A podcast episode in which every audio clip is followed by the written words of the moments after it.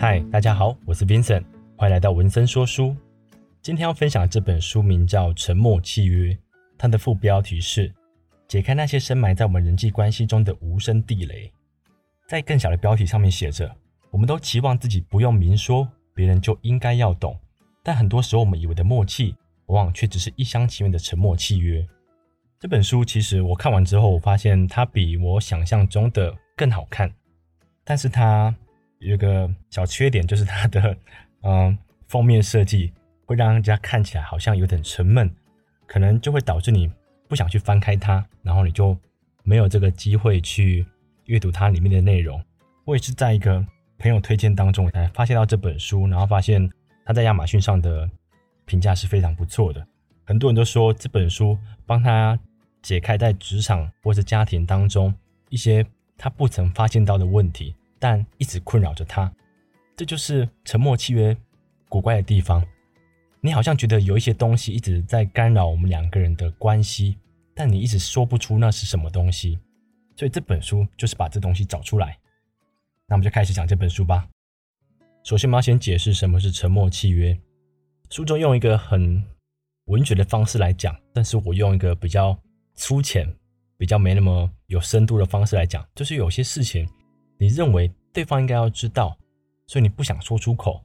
你以为这是一种默契吗？例如，我小时候跟爸妈出去的时候，我认为我爸妈就是应该要付钱。但长大之后，这项沉默契约就被我修改了。然后我开始工作的时候，我可能就会想要可以帮他们付一些钱啊，怎么的。所以这沉默契约它是可以被修改的。但当这个沉默契约在你心中的时候，其实你是。不不自觉的去使用它，所以这就是我定义沉默契约的方法。所以，我们首先第一个要讲的就是亲子教养中的沉默契约。凯西是一个单亲的妈妈，她育有一个年少的孩子尚恩。尽管尚恩已经读到大学了，凯西还是会时不时担心孩子的起居安全。当尚恩要跟同学一起出去过夜的时候，凯西总是叮咛再三。有没有带胃药跟退烧药啊？你的朋友开车几年了？驾车经验够不够？其实这些问题，呃，我收到的时候，其实我会觉得有点烦。然后你们可能也曾经收到长辈这样的关心，所以当凯西这样过度关心孩子的时候，其实，在尚恩的心中就产生许多的不愉快。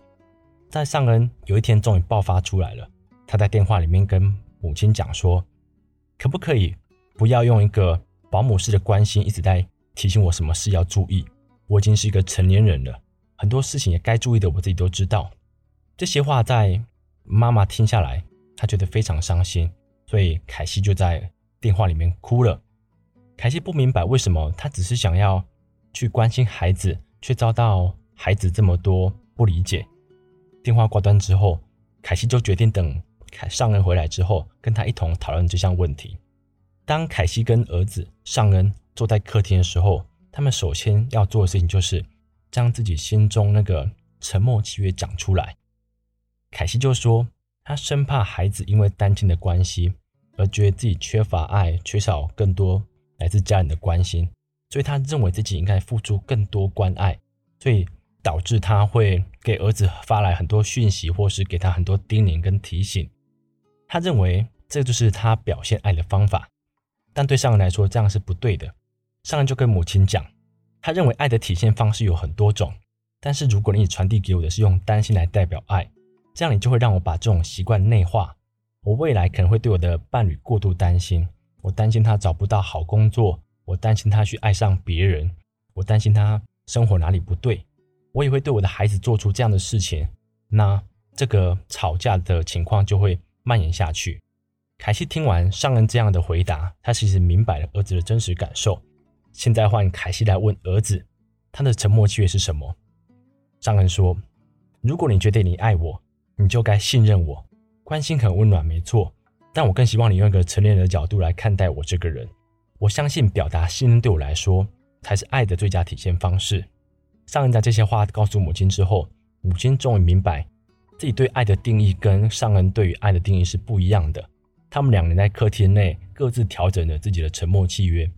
在往后的日子里，凯西还是会照常啊打电话关心儿子，但不再是无止境的关心，而是问儿子棒球赛的比赛如何啊，或是在课业上的表现有没有遇到什么问题，让这些聊天变得非常的、非常的日常，也非常的轻松，而不是无止境的一直去问东问西。而尚恩也因为母亲的这样改变，他愿意去跟母亲讲更多他自己的事情，可能是他的价值观，可能是他的职业规划。两人之间用一个更成熟的方式来互通讯息。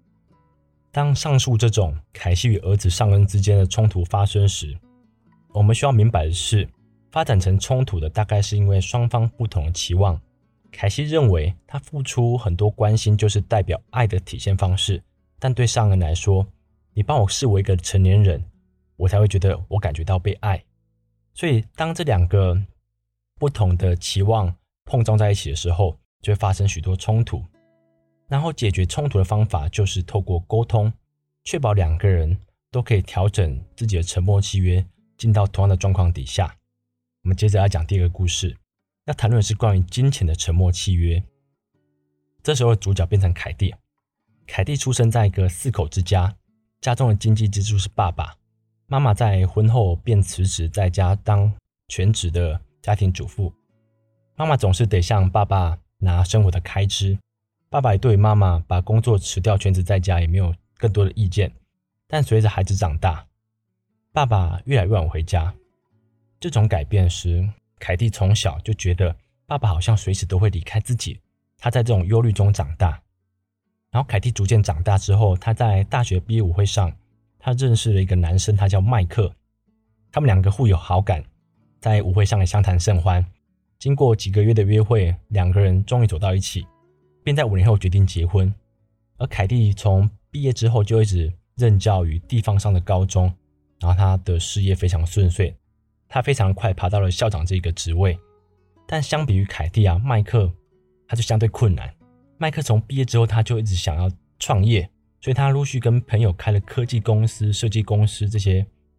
每次的创业结果都不是很理想，但是家中的经济状况随着孩子长大，其实经济压力越来越大，因为孩子需要去上课啊什么的。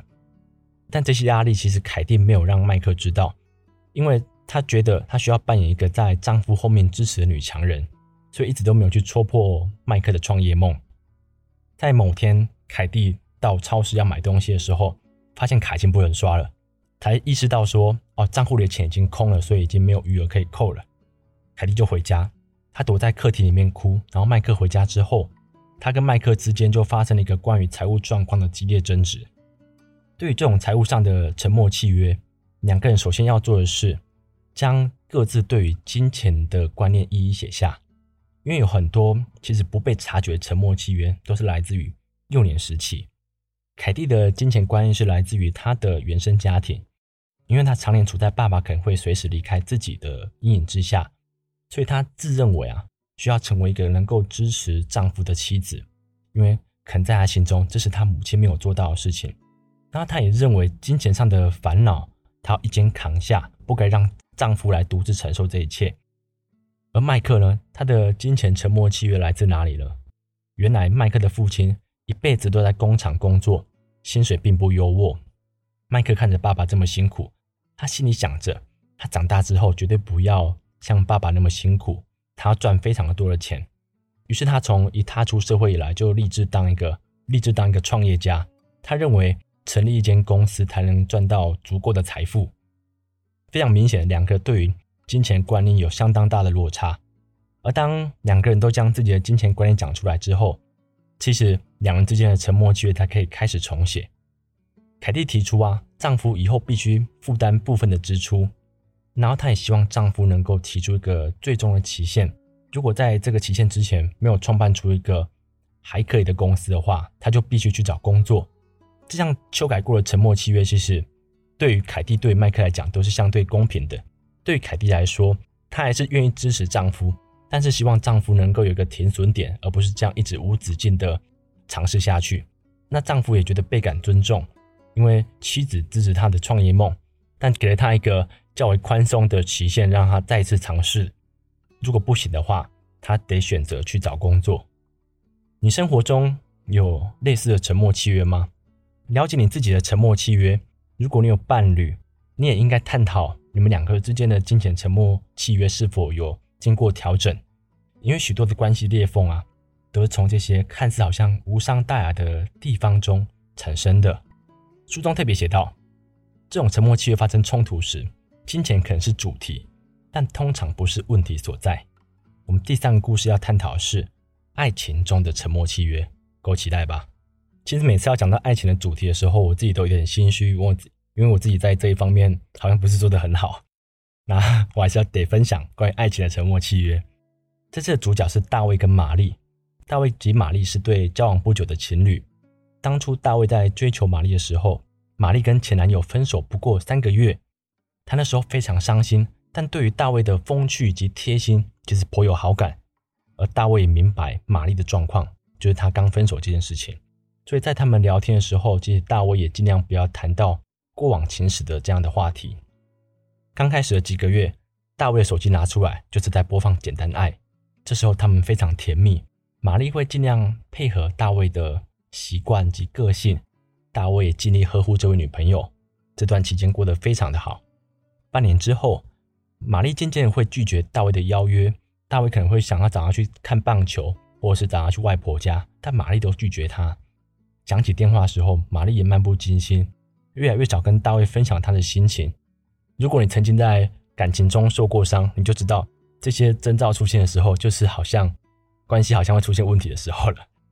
但在大卫跟玛丽的关系当中，大卫想要想要珍惜这位他视为真爱的女人，他能察觉出玛丽的异样，但生怕过多的揣测会影响到他们的关系。但是最伤心的那天还是来了。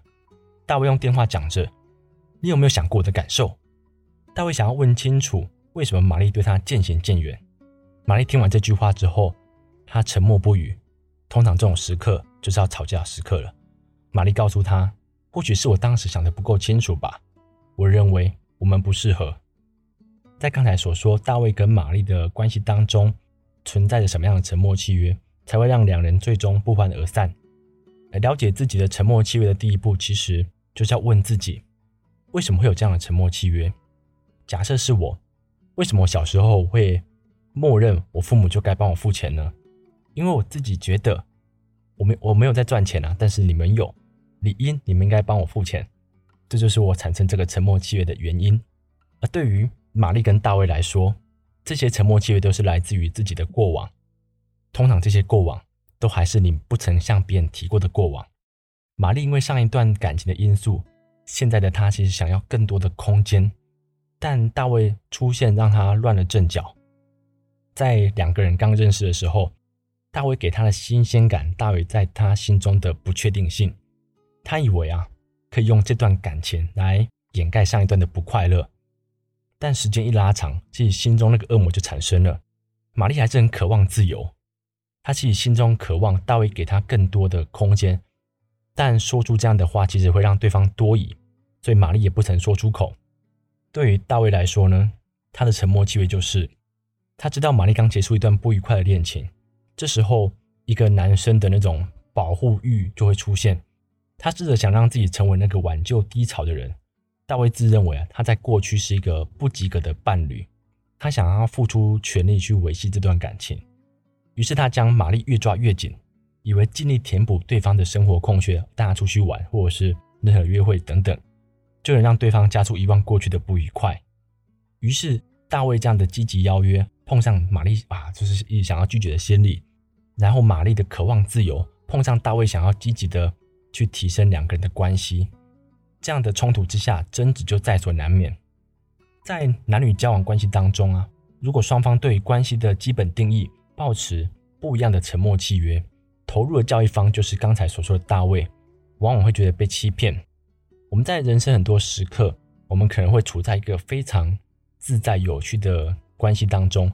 但我们从没有想过要把这种关系延续到很久很久以后，这就是玛丽的心理。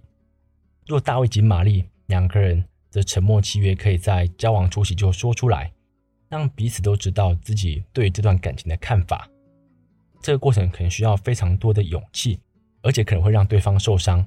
大卫可能会心想：“我才刚跟你交往，哎，跟我做这些。”但这个行为却能让双方都在相同认知下去经营感情，不至于让。让两个好不容易相遇的心，其实我们都知道，要在茫茫人海中找到一个你喜欢，最难的是他也喜欢你的人，其实不容易。遇到这样的人之后，我们却最后要放手让他走，其实是是非常的啊难过的。讲到这里，我快哭了。让各自都到最后都分道扬镳，其实是一个非常可惜的一件事情。在刚才我分享的亲子之间，还有金钱方面、感情关系中的沉默契约，你或许会发现自己有某种沉默契约。在书中有提到一个很特别的沉默契约，就是健康的沉默契约。他提到一个人，就是因为他想要延续家里的烘焙传统，于是他将自己的青春都拿去烘焙。但烘焙很容易有一个副作用，就是肥胖。但家族里人认为，这个人他延续家族的传统。所以肥胖这件事情其实可以容忍，所以就让这个当事者孩子变胖变胖变不健康，但大家都不敢对他说什么，因为他是那个延续家族传统的人。这就是家族对他的沉默契约，也是他自己对自己的沉默契约。由此得知啊，我们对于很多事情都会有自己默认的选项，但我们不曾跟别人说出口。最糟糕的事情，有可能是你自己都不知道。这就是沉默契约最难搞的地方。所以，我希望借由今天的分享，我们可以去想一下，生活中你有哪些沉默契约？如果发现的话，你是否要跟对方好好沟通，调整彼此的沉默契约呢？才不会在不久的以后发生争执。总的来说，我觉得沉默契约是一个心灵良药，它给了我很多在生活中遇到某种争吵时那种说不明白的感觉的解决办法。所以，假设你也有这种感觉，我非常推荐这本书给你。今天就到这边，谢谢你们。